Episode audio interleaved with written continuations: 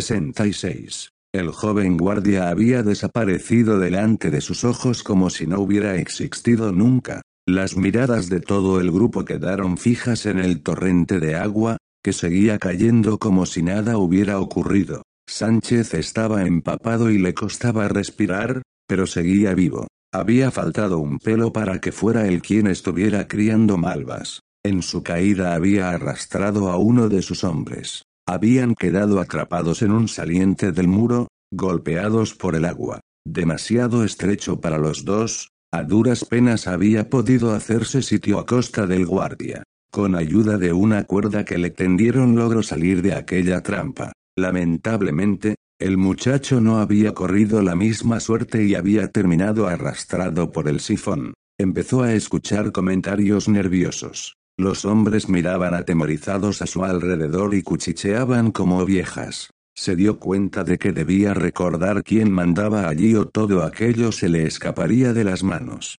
Una desgracia. Hemos asistido a una enorme desgracia, se adelantó colocándose en el centro del grupo. Vuestro compañero me ha salvado la vida dando la suya a cambio. Siempre lo tendremos presente en nuestras oraciones. Ahora debemos seguir. Inspector, Josep llevaba las lámparas de reserva y el plano de las galerías. Deberíamos volver, susurró uno de los guardias, que no lograba apartar la mirada del agua. El inspector acortó la distancia que les separaba en dos zancadas, le cogió de la pechera de la camisa y lo empujó contra la pared.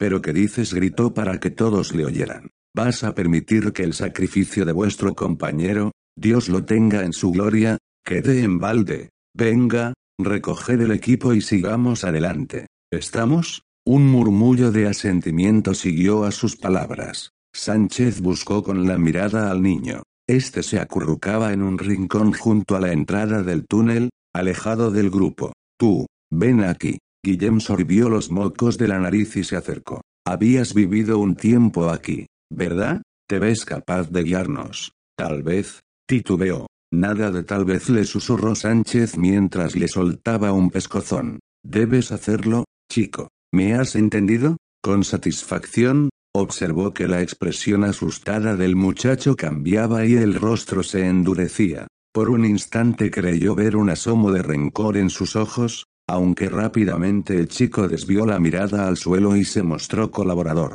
Sí, señor, lo haré. ¿Puedo hacerlo? Sí. Pues venga, andando. Guillén recogió su morral y trastabillando empezó a andar. Todos se levantaron y se pusieron en marcha. Sánchez revisó su bolsillo vacío. Había perdido la bolsa de altramuces. Se estaba ganando el cielo, maldita sea. La luz de las lámparas les iluminaba como una procesión. Avanzaron en silencio pues nadie tenía ánimo para conversar. Al cabo de unos minutos, el caudal creció y el paso por el que andaban se estrechó obligándoles a ir de uno en uno. Aquella cloaca traía las aguas de los distritos de la Concepción, la Audiencia y el Born. Por el camino recogía los vertidos de decenas de fábricas de toda la zona. El hedor se hizo tan insoportable que tuvieron que usar pañuelos para taparse la nariz y la boca. ¿Queda mucho? preguntó Sánchez a Guillén, apretándole el hombro. El niño, que no parecía molesto por el olor,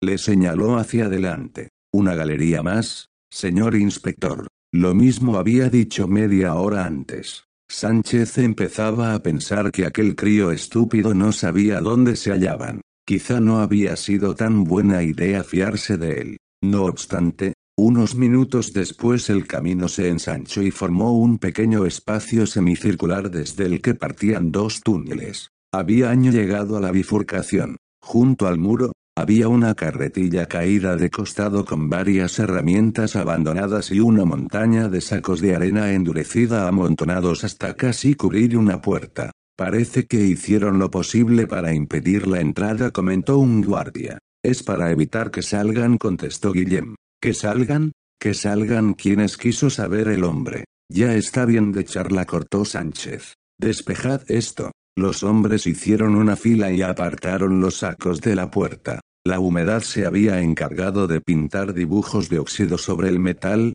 pero todavía parecía sólida. Una gruesa barra de hierro la cruzaba de lado a lado. Se necesitaron dos guardias para moverla. Libre de impedimentos, Se dispusieron a abrir la puerta. La humedad la había soldado al marco. Tuvieron que hacer palanca con los fusiles, hasta que finalmente consiguieron abrir el espacio suficiente para pasar. Las llamas en las lámparas vacilaron cuando, del otro lado, brotó una corriente de aire rancio como el aliento de un viejo. Tras la puerta aparecieron los primeros peldaños de una escalera de caracol que descendía hacia las galerías inferiores. Cargad las armas y estad atentos, ordenó Sánchez. Ser prevenidos no nos hará ningún daño. A partir de ahora usaremos solo tres lámparas. Iniciaron la bajada. El viejo y sus perros por delante, y Guillem, Sánchez y los guardias detrás. El inspector sintió los temblores del chico a su lado y pensó que se debía al frío.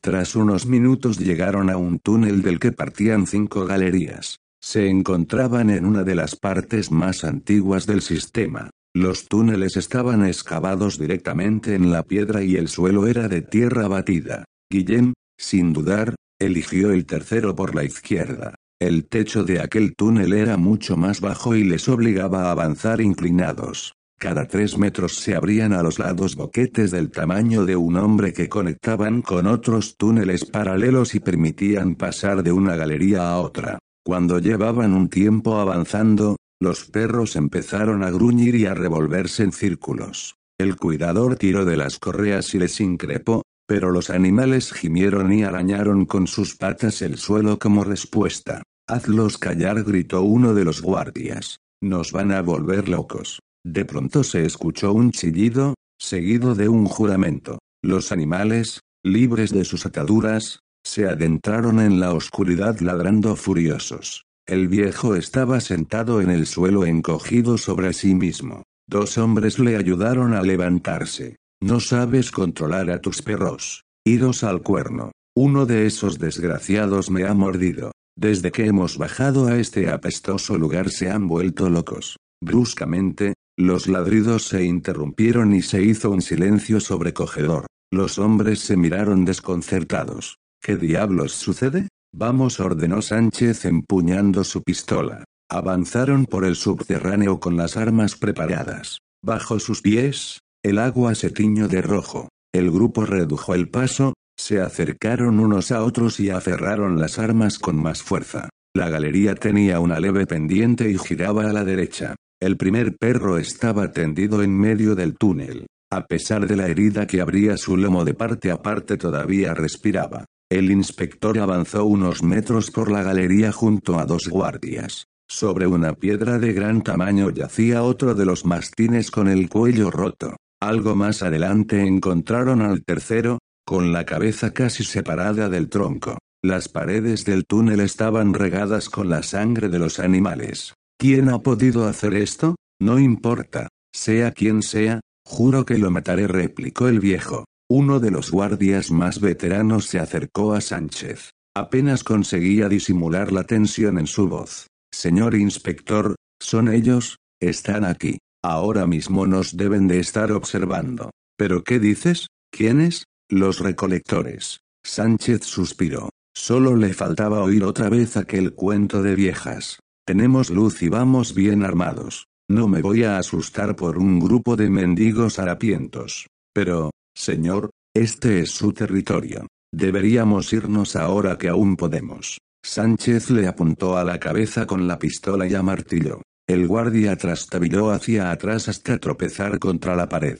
De aquí no se va ni Dios. ¿Lo has entendido? El hombre afirmó con la cabeza varias veces. Repítelo en voz alta. De Aquí no se va ni. Dios, señor. Muy bien prosiguió bajando el arma. ¿Dónde está el crío? Todos buscaron a su alrededor. Pero Guillem había desaparecido. El inspector reprimió un exabrupto. Condenado niño. Por suerte recordaba el plano y se encontraban muy cerca del depósito abandonado. No pensaba echarse atrás ahora. No después de lo que había tenido que pasar para llegar hasta allí. Olvidaos de él. Sigamos adelante. Y estad atentos. Los que han hecho esto no deben estar lejos. El grupo reemprendió la marcha observando con aprensión las sombras que se cernían en torno a ellos. Avanzaron así un trecho, manteniendo las manos cerca de sus armas. Sánchez miró de reojo al guardia que avanzaba a su lado. Su expresión le indicó que también había oído los sonidos procedentes de las otras galerías. Iba a ordenar que encendieran todas las lámparas de que disponían cuando unas siluetas se perfilaron al fondo del túnel. Al verles huyeron. Antes de que pudiera detenerlos, el viejo y tres guardias salieron detrás de ellos. Sánchez les maldijo. Se habían llevado dos de las lámparas dejándoles tan solo con una. Antes de que pudiera lamentar mucho más su marcha, se escucharon tres disparos y un grito. Luego nada más. Rápido, sacad las lámparas de reserva. La orden llegó tarde. Como si fueran espectros y atravesaran las paredes surgieron desde ambos lados del túnel y les rodearon. Vestían con harapos y emanaban un olor pestilente. Sánchez advirtió con cierto alivio que no se trataba de fantasmas, sino que eran hombres y también algunas mujeres. Un grupo de treinta individuos o más. A la mayoría les faltaban dientes y sus manos se curvaban como garras por culpa de alguna enfermedad o la falta de alimentos. Sostenían toscos cuchillos y unos rudimentarios quinques que apenas iluminaban. La mayoría se cubría con capuchas, otros mostraban rostros llenos de pústulas y cicatrices. Sin embargo, lo más aterrador era su mirada. Apenas parpadeaban y sus pupilas no tenían color. Represento la autoridad. Depongan su actitud, o les haré detener, les dijo Sánchez con toda la firmeza que pudo reunir. Nadie respondió. No me han oído, gritó. Por un momento, el inspector creyó que iban a obedecer. Entonces, uno de ellos se adelantó. Su brazo se movió tan rápido que apenas lo vio. El guardia a su lado soltó un grito, cayó de rodillas y se cogió la mano casi separada de la muñeca. La lámpara que sostenía rodó por el suelo y se apagó. Entonces atacaron. La oscuridad se llenó de sonidos de lucha, lamentos y exclamaciones ahogadas. Alguien consiguió disparar. Se escucharon varios gritos. Sánchez buscó a tientas la pared del túnel. De improviso, sintió un tremendo dolor en la pierna. Uno de aquellos andrajosos lo había acuchillado. Descargó su pistola a ciegas y siguió apartándose del centro de la refriega. Aquello se había puesto feo. No había más remedio que huir. Si se quedaba allí lo matarían. En su retirada tropezó con uno de los guardias, que lo reconoció. Inspector, ¿cuáles son sus órdenes? Sánchez empujó al guardia que, sorprendido, tropezó y cayó hacia atrás. Inmediatamente, tres sombras se abatieron sobre él. El aire se llenó del sonido del acero rasgando la carne y los gritos del hombre. Sánchez aprovechó la distracción y huyó. Dejó atrás la galería de los perros descuartizados y se internó por el túnel que suponía llevaba a la escalera de caracol. Cuando pensó que se había alejado lo suficiente sacó una de las linternas de reserva que guardaba en su mochila. La pierna le dolía mucho, pero no podía detenerse a examinar la herida. Atrás continuaban los sonidos de la lucha. Escuchó algunos disparos, aunque no tardaron en volverse cada vez más espaciados hasta César por completo. Esperaba que con la confusión no se hubieran percatado de su huida. Tras unos minutos que se le hicieron eternos encontró la escalera. Llegó arriba cojeando y sin aliento. Pensó en tomarse un respiro, pero entonces creyó oír pasos subiendo detrás de él. Pasó el cuerpo por el hueco de la puerta y salió a la galería por la que habían entrado. Debía cerrar aquella puerta como fuera. Dejó caer su peso contra la hoja metálica y, resoplando, empujó con todas sus fuerzas. Las bisagras corroídas por la humedad protestaron, aunque finalmente cedieron y pulgada a pulgada, la puerta empezó a cerrarse. Casi lo había logrado cuando en la escalera apareció un hombre. Era uno de los guardias. Había perdido el equipo y el abrigo, dos jirones brillantes brotaban de su camisa a la altura del pecho y se agarraba la cabeza para intentar cortar la hemorragia de un corte en la frente. Señor, abra la puerta. Sánchez siguió empujando ante la mirada incrédula del joven. En ese instante aparecieron a su espalda los primeros perseguidores. Al notar su presencia, el guardia chilló como un animal acorralado. Los recolectores empezaron a rodearlo, tomándose su tiempo. El muchacho le suplicó a Sánchez con la mirada mientras sus dedos buscaban evitar que la puerta se cerrara. Abra. Por el amor de Dios, Ah, con un golpe sordo, la puerta encajó en su marco ahogando las últimas palabras del guardia. Sánchez cogió una de las palas abandonadas y la pasó a través de las argollas donde antes estaba la barra de hierro, demasiado pesada para levantarla él solo. Al otro lado escuchó unos gritos amortiguados. Se alejó de allí con una sensación de alivio. No sabía cuánto tiempo les detendría la puerta, pero esperaba que le diera suficiente ventaja para escapar. La pierna le palpitaba de dolor. Al acercar la luz, vio que la pernera del pantalón estaba empapada en sangre.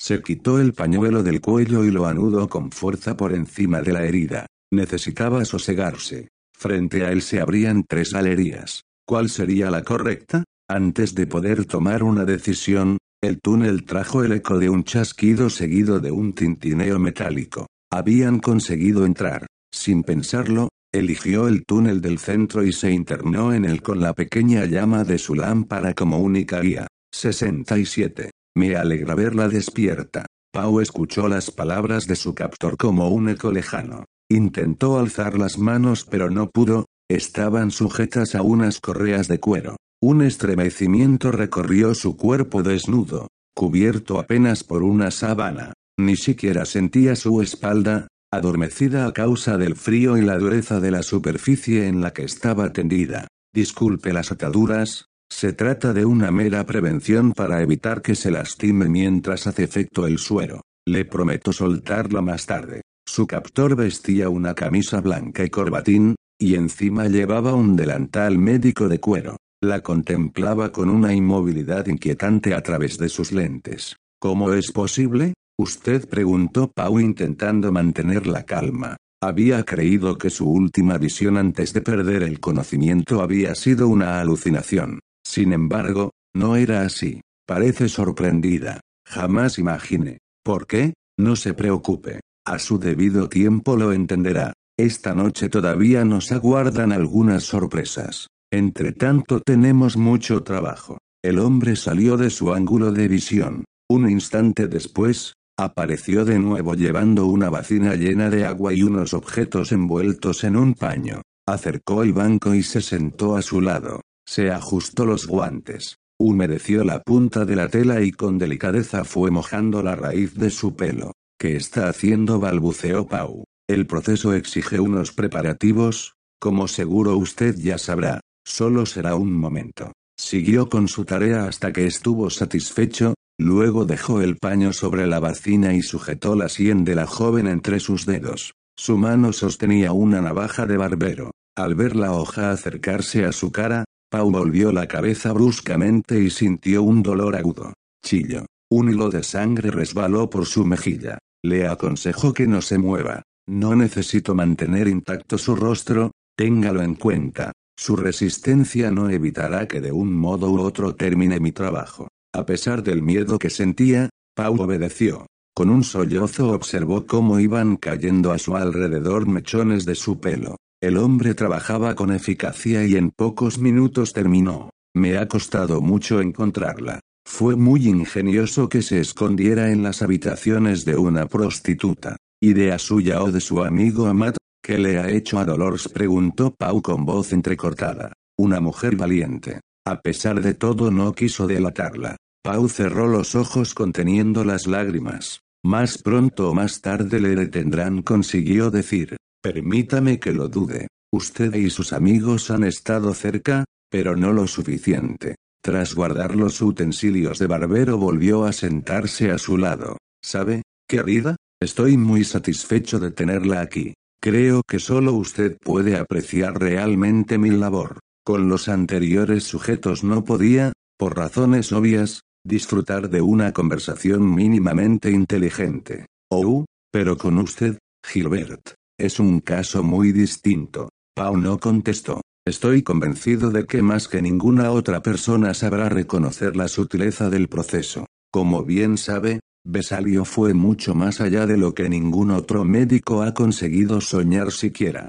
Usted desentrañó la última parte del Liber Octavus de forma brillante, debo agradecérselo pues me ha facilitado esa labor. Ahora tendrá una oportunidad única, ¿se da cuenta? Va a experimentarlo en carne propia. Casi la envidio. Pau apenas pudo dominar el terror que amenazaba con hacerle perder la razón. Amat y Fleixa desconocían que había sido secuestrada y, aunque lo supieran, jamás podrían encontrarla, pues ni ella misma sabía dónde se hallaba. Deténgase, por favor. Todo esto no es más que una locura. El hombre volvió la cabeza lentamente hacia ella. Los ojos a través de las lentes la miraron en silencio. Su voz sonó afectada. Lamento oír eso. Creí que usted lo entendería. Dándole la espalda, cogió el estuche negro de la mesa auxiliar y extrajo el frasco de cristal con el suero. Una pequeña cantidad logra la completa inmovilidad del paciente sin afectar en lo más mínimo a su conciencia y manteniendo estables su frecuencia cardíaca y la presión arterial.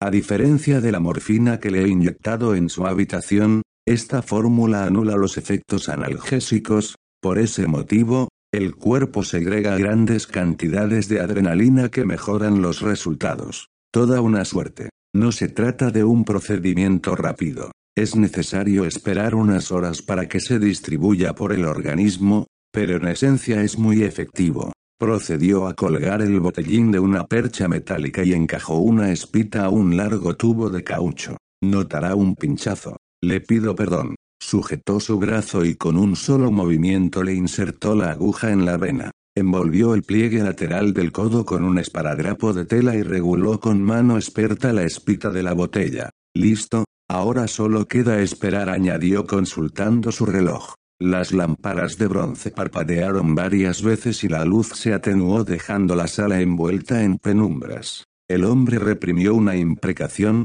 abandonó a Pau y se dirigió hacia el panel de instrumentos incrustado en el muro. Con expresión concentrada, empezó a ajustar controles mientras murmuraba para sí. Pau aprovechó aquella distracción para reflexionar. Tenía que encontrar un modo de escapar. Si el suero entraba en su cuerpo quedaría paralizada y con toda seguridad moriría. Su única oportunidad era detener la entrada del líquido de alguna manera e intentar huir en cuanto se presentara una ocasión. Mientras vigilaba de reojo los movimientos de su captor, estiró el brazo hacia el tubo que colgaba a su lado. Dobló la muñeca, forzando hasta el límite la correa. Tras muchos esfuerzos, Apenas rozó el tubo con la punta de los dedos. Se tomó un respiro. El hombre continuaba ocupado frente al panel. No tendría otra oportunidad. Cerró los ojos, apretó los dientes y volvió a estirar la mano, en esta ocasión hacia la percha metálica donde colgaba la ampolla de vidrio repleta de suero. Logró aferrarla y acercarla hacia ella. El tubo colgaba ahora más cerca. La correa se hundió en la carne de su antebrazo, pero aguantó el dolor y dobló la mano hacia el tubo. Cuando estaba a punto de abandonar, sintió el tacto áspero del caucho entre los dedos. Lo atrapó y empezó a atraerlo hacia sí. Se mordió los labios para reprimir un grito de alegría. Iba a conseguirlo. Entonces el tubo se trabó con el pie de la mesa auxiliar. El inesperado tirón hizo que se le escapara de entre los dedos. Libre de su agarre, se balanceó como un péndulo hasta caer fuera de su alcance. En ese instante, retornó la luz. Espero que sepa disculparme, dijo el hombre sonriendo mientras se acercaba. Me ha surgido un compromiso, debo acudir al teatro. No se preocupe, no tardaré mucho y podremos reanudar nuestra interesante conversación. Si lo desea, grite cuanto quiera, nadie la oirá aquí abajo. Sin más, se dirigió al fondo del subterráneo. Manipuló unos controles que provocaron un ruido de poleas. Encajado en la roca, apareció un montacargas. Subió en él y desapareció en su interior. Pau no pudo contenerse más y el llanto la desbordó. 68. Daniel y Fleixa, al amparo del muro, se encaminaron hacia la entrada de la mansión Amat. Con la falta de luz, el lugar era aún más sombrío que cuando Daniel lo visitó días atrás. Sintió un nudo en la garganta al recordarlo. Todo empezó en aquel lugar y terminaría allí, de una manera u otra. ¿Cómo está su brazo? le preguntó Fleixa. No es nada, puedo continuar. Fleixa advirtió la rigidez con la que se movía su compañero, aunque no insistió. ¿Qué hacemos aquí? He sido un idiota. ¿Qué quiere decir? Adel me hizo creer que había comprado esta casa como venganza, Pero no era cierto, ¿entiende? El periodista asintió, aunque no estaba seguro de haberlo hecho. Me equivoqué. Adel adquirió la casa por otra razón. ¿Qué razón podía? Flexa se detuvo a media pregunta al empezar a comprender. Se ha dado cuenta de lo apropiado de su situación, continuó Daniel. Justo entre la Barceloneta y el parque de la Ciudadela. Los rumores sobre una maldición son muy convenientes, nadie se acerca a la casa.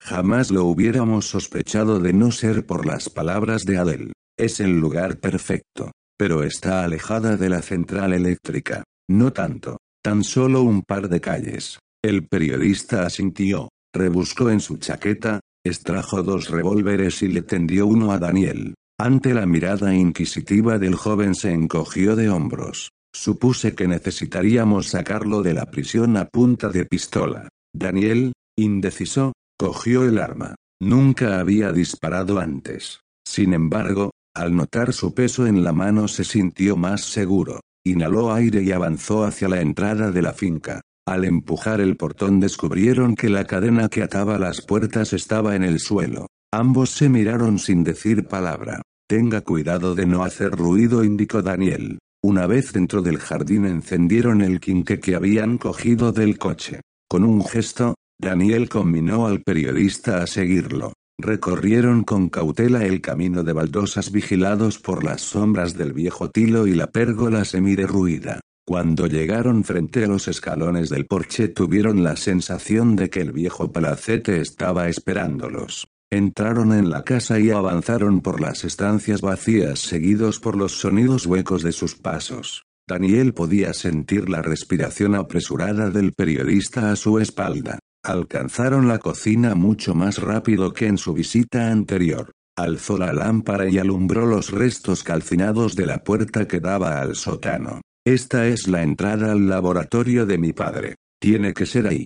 Bajaron los escalones con precaución mientras amartillaban las armas. Daniel recordó con aprensión los extraños sonidos que escuchó antes de que se quedara sin luz en la ocasión anterior y todo lo que sucedió después. Esta vez, sin embargo, llegaron abajo sin ningún percance. El quinque iluminó una estancia de generosas dimensiones. Al ser el lugar donde se originó el incendio el fuego había resultado más devastador que en ninguna otra parte de la casa. Los productos químicos que allí se guardaban convirtieron la habitación en un infierno. Apenas quedaban restos. Se adivinaba la estructura de una mesa alargada que el fuego no había podido consumir y el armazón de un sofá. Al avanzar, sus pies crujieron al pisar decenas de cristales ennegrecidos que alfombraban el suelo. En las paredes se amontonaban estantes de madera caídos y parcialmente quemados, restos de la valiosa biblioteca. Aquí no ha estado nadie desde hace tiempo, dijo Fleixa, que se estremeció al oír el eco de su voz. Busquemos, Quizás encontremos algo. Durante unos minutos vagaron en semioscuridad por la habitación. El desaliento empezaba a hacer mella en Daniel cuando oí llegó la voz del periodista a su espalda. Amat, mire aquí. La luz del quinque iluminó, medio oculto en un rincón, un camastro que no parecía afectado por el fuego. Unas manchas ocres oscurecían varios tablones de madera. Contuvieron un estremecimiento al sospechar su origen. Daniel se inclinó y alzó del suelo unos grilletes que colgaban de una argolla empotrada en el cabecero. Esto prueba que no estoy totalmente equivocado, dijo excitado. Fleixa asintió, pero no estaba tan entusiasmado como su compañero. Así parece, aunque este lugar no es lo que yo imaginaba. Daniel no contestó. Él había llegado a la misma conclusión. Adel necesitaba unas condiciones para sus macabros experimentos. Precisaba un laboratorio, instrumental, luz y agua corriente. Allí no había nada de eso. Revisaron concienzudamente el resto de la habitación, pero excepto unas sogas abandonadas junto a una lámpara en buen uso no encontraron nada más. Daniel golpeó desesperado los restos del sillón. Maldita sea. No puede ser. Apenas hay tiempo, las palabras murieron en su boca. Fleixa dijo lo que ambos pensaban. Nos hemos equivocado y Gilbert está condenada. 69. Las luces estaban apagadas y la penumbra apenas ocultaba la expectación de todo el teatro. Aquí y allá se escuchaba alguna tos nerviosa o un carraspeo, acallados enseguida por un siseo. Todas las miradas convergían en el mismo punto del escenario. Le sudaban las manos. Una y otra vez, Lopi se las secaba bajo la mesa con un pañuelo, pero no servía de nada. Para su alivio, las llamas de los cirios que ardían delante de él le impedían ver los rostros del público. Hasta ese momento había supuesto que ser uno de los integrantes de la mesa era una magnífica idea. De ese modo, cuando todo terminara podría arrogarse un papel protagonista y escribir una crónica espectacular. A estas alturas, Sánchez ya habría detenido a Ons y estaría esperando en la central de la Guardia Municipal a que terminara el espectáculo. Miró con avidez la jarra de agua preparada para la medium. Volvió a frotarse las manos mientras se preguntaba si no hubiera sido mejor permanecer en las tramoyas en lugar de sentarse allí. A su lado, Madame Palatino miraba al frente, erguida como un tallo verde. Un leve temblor de su mandíbula le indicó a Llopis que no estaba tan tranquila como parecía.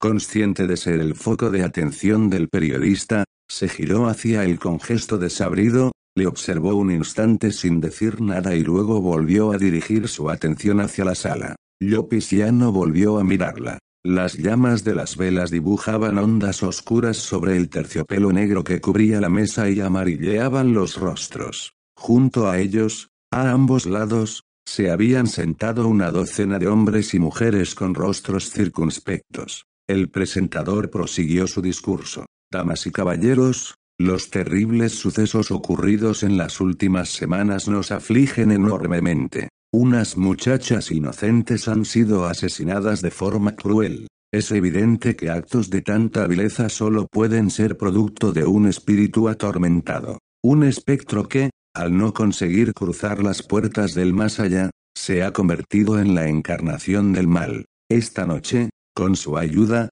nos disponemos a liberar esta alma afligida y terminar de una vez por todas con sus terribles acciones. Un murmullo recorrió las butacas. Madame Palatino mojó sus labios en el vaso de agua y continuó mirando hacia el vacío con ojos entornados. Ni tan siquiera parecía escuchar la intervención del presentador, que seguía hablando. Verdaderamente excepcional.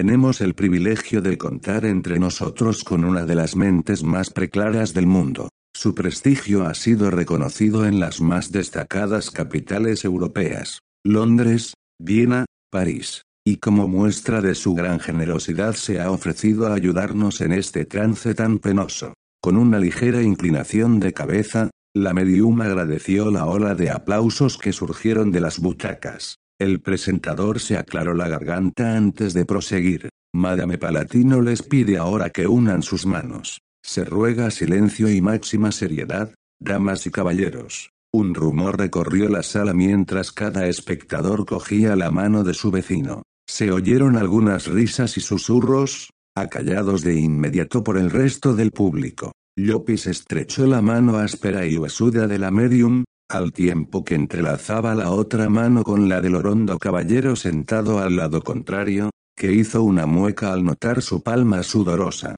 Encogió los hombros a modo de disculpa. Madame Palatino inclinó la cabeza para volver a levantarla con los ojos cerrados. Aspiró aire y lo soltó, luego repitió la operación una segunda vez. Los espectadores seguían con expectación todos sus movimientos. Dejó pasar unos segundos y empezó a hablar con aquel acento profundo y tranquilo. Aunque no parecía realizar ningún esfuerzo, su voz llegó a todos los rincones del teatro. Espíritu, yo te convoco. La pausa que siguió a sus palabras zarandeó al auditorio. Sin pretenderlo, Llopis contuvo la respiración de igual modo que la mayoría de los presentes. La voz de la medium se elevó entonces como el preludio de una tormenta. Te escuchamos. Ven a nosotros sin temor. Las llamas de las velas temblaron y el ambiente del teatro descendió varios grados de temperatura. Algunas personas del público se removieron inquietas en el asiento. Entonces la mesa empezó a elevarse del suelo ante la estupefacción de todo el teatro. Se está acercando. Siento que se acerca. Llopis tragó con dificultad. Aquello parecía tan real. De improviso, Madame Palatino arqueó la espalda hacia atrás alzándose de la silla. El periodista y el hombre situado al otro lado tuvieron dificultades para mantener el contacto. La mujer emitió un sonido gutural y se inclinó hacia adelante. Aun con los ojos cerrados pareció observar al público con expresión maliciosa. Su voz atravesó la platea y llegó nítida hasta el último piso del teatro. Era la voz de un hombre. He sido convocado y aquí estoy. Dinos quién eres, vociferó alguien del público. Soy conocido por muchos nombres, pero vosotros podéis llamarme Belial, el príncipe del engaño, el demonio de la sodomía, el anticristo. Se alzaron varios gritos de asombro y dos mujeres sufrieron un desmayo, lo que provocó un revuelo momentáneo. Con la ayuda del personal del teatro, la sacaron de la sala. Llopis estaba lívido, aquello no era lo acordado. Detén tu obra, asesino exclamó un joven levantándose de su asiento. Otros hombres le imitaron y el coro de protestas arreció, haciendo inútiles los esfuerzos que reclamaban silencio. Entonces, la medium emitió una carcajada seca y el teatro enmudeció. Aquellos que se habían levantado se quedaron paralizados en su sitio. Estúpidos. No sois nada. Nada podéis contra mí. Yo, Belial, os anuncio grandes sufrimientos y calamidades. El gos negro se ha alzado para saciarse de sangre y no se detendrá hasta conseguirlo. Tiempos terribles se acercan y... y... Madame Palatino se interrumpió y abrió los ojos. La sorpresa se dibujó en su rostro. Quiso levantarse, trastabilló y derribó la silla.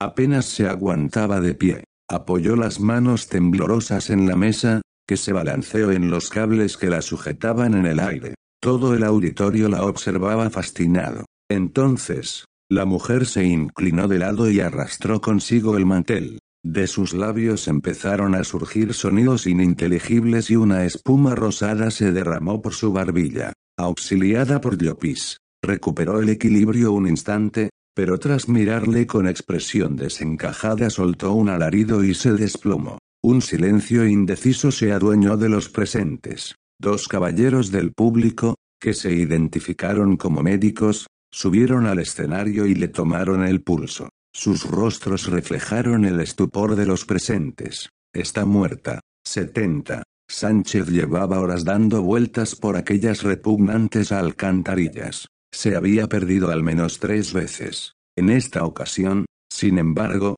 estaba convencido de que iba por la galería correcta. Unos metros más y encontraría la escalera por la que habían descendido unas horas antes. La llama de la lámpara empezó a fallar. Golpeó el depósito y sonó vacío. No importaba. Hacía bastante rato que no escuchaba ningún ruido a sus espaldas. Había conseguido despistar a aquellos malnacidos. Soltó una carcajada que el túnel le devolvió amplificada. Estaba harto de la oscuridad, de sus ropas empapadas y de aquel hedor que se pegaba a la piel como si fuera una garrapata. Además, le dolía horrores la herida de la pierna, que le obligaba a cojear como un tullido. Esperaba que al menos no se infectara. En cuanto saliera de allí pensaba pasar un día entero en los baños de casa Emilia. Más tarde organizaría una nueva partida, más numerosa y armada hasta los dientes. Entrarían a sangre y fuego, y exterminaría a aquellos recolectores como a ratas.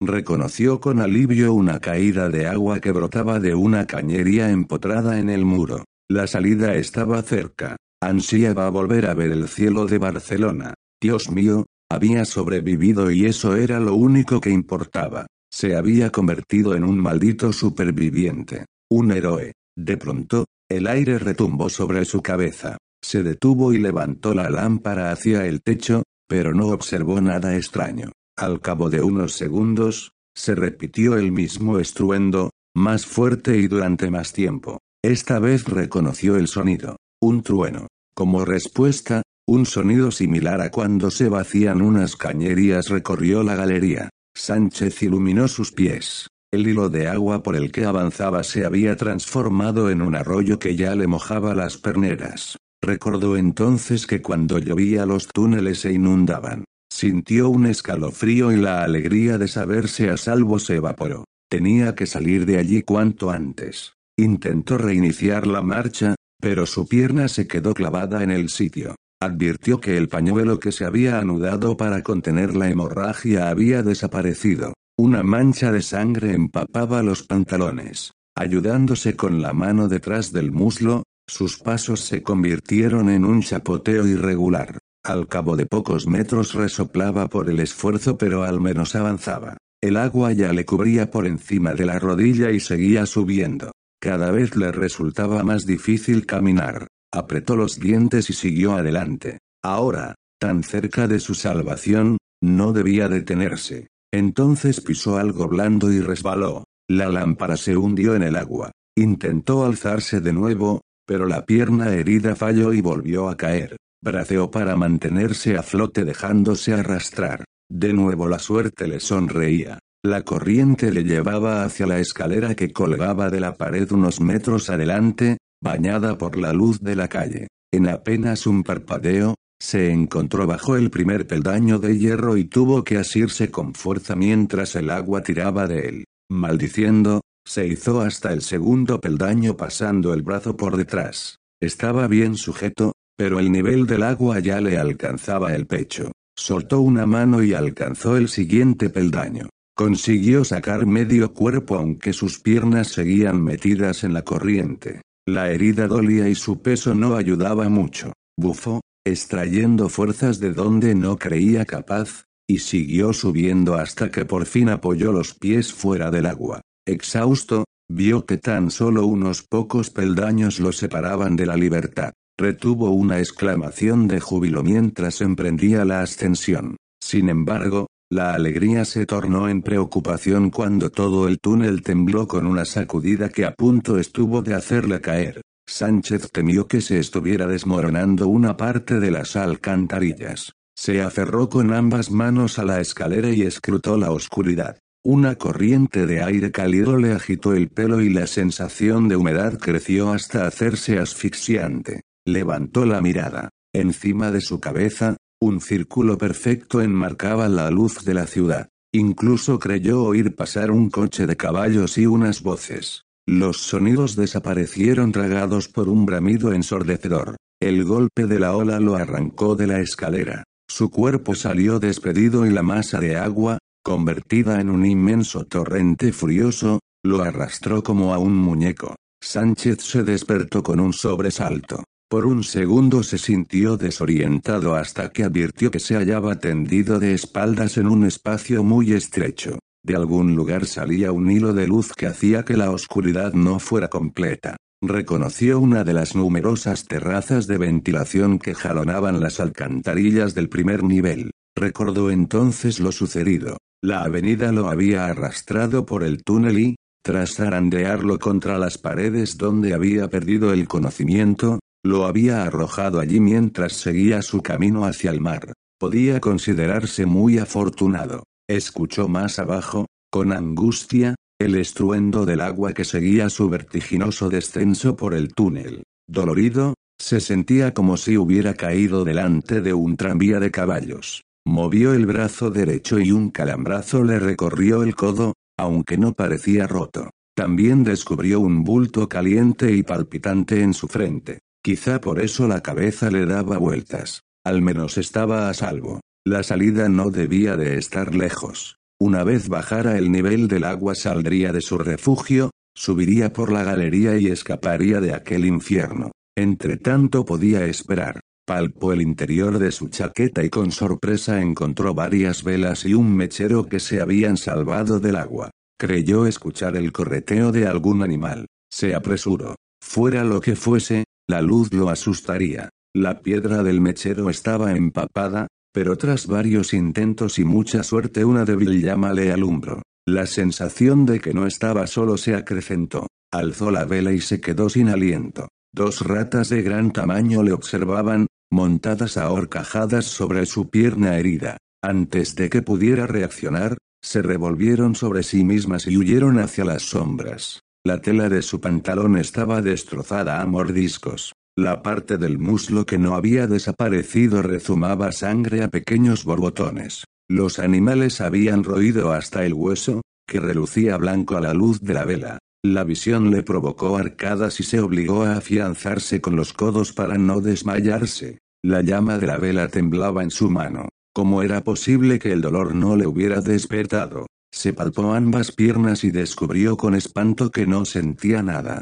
Intentó moverlas, pero no lo consiguió. Un sudor frío cubrió su frente. Algo iba mal, tremendamente mal. Un tumulto resonó a su derecha. Había olvidado las malditas ratas. Alzó la vela y al alumbrar uno de los rincones estuvo a punto de dejarla caer. A escasos metros de él, un número incontable de roedores se arremolinaban formando una espesa masa de pelo gris. La luz los excitaba y se retorcían nerviosos contra un costado del respiradero, sin quitar ojo al intruso. Algunas elevaban el hocico, otras arañaban el suelo con las uñas de sus patas y enseñaban los dientes. Protegían su madriguera. La luz las mantenía a raya, por el momento. Sánchez tragó saliva. Había perdido mucha sangre y notaba que las fuerzas le fallaban. No tardaría en desvanecerse y se estremeció al pensar lo que harían con él una vez perdiera la conciencia. Evitó mirar su pierna destrozada y movió la llama a su alrededor para buscar alguna salida,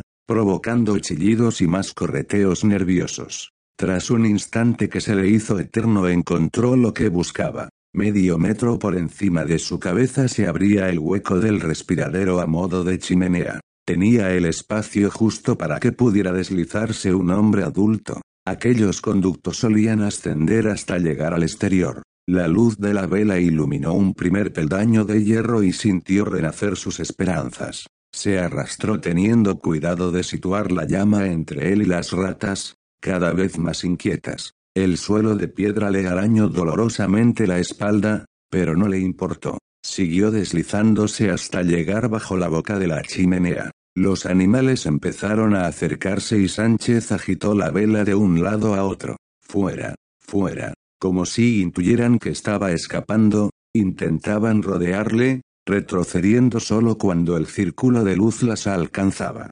Emitían un siseo como el roce de una piedra de afilar. Sentía que las fuerzas le abandonaban. No tenía tiempo que perder. Mientras sostenía la vela en alto pasó el cuerpo a través del hueco, más estrecho de lo esperado. Empezó a ascender apoyándose en los gastados peldaños de hierro y haciendo presión con brazos y espalda contra las resbaladizas paredes de ladrillo. En lo alto se recortaba un cuadrado de luz procedente del exterior. Por suerte, el respiradero no subía directamente en vertical, porque en ese caso le hubiera sido imposible encaramarse, herido como estaba. Volvió a impulsarse. Las sienes le palpitaban por el esfuerzo y su respiración se volvió pesada. Le costaba arrastrar el peso muerto de las piernas. El humo de la vela le irritaba los ojos y la vista se le nubló a causa de las lágrimas. Se detuvo unos segundos para descansar. Había avanzado algo más de la mitad de la chimenea. El conducto se enderezaba según subía, pero podía conseguirlo. Escuchó a las ratas abajo, chillando de frustración. Cogió aire y avanzó un poco más. Sus brazos temblaban por el esfuerzo, aunque ya se encontraba cerca de la salida. Casi podía tocar el sencillo pasador que cerraba la reja del respiradero. El aire nocturno de la ciudad le supo a gloria. Saboreando la libertad, se impulsó de nuevo. Un aullido de dolor y sorpresa surgió de su boca. Se había rajado la palma de la mano con los restos del último peldaño que surgía del muro como una estaca de hierro. La vela escapó de sus dedos y cayó rebotando por las paredes del conducto hasta desaparecer en la oscuridad. Perdió el asidero y comenzó a deslizarse hacia abajo, empujado por su propio peso. Aturdido, cuando se propuso frenar su caída ya no pudo. Salió despedido del conducto y rodó violentamente por el suelo. Sin la luz de la vela, las tinieblas le acogieron como un sudario. El silencio que siguió a su caída duró poco. Un coro de chillidos excitados se alzó a su alrededor. Su propio grito se ahogó bajo el sonido de centenares de patas corriendo hacia él. No había sido un buen año, y estaban hambrientas.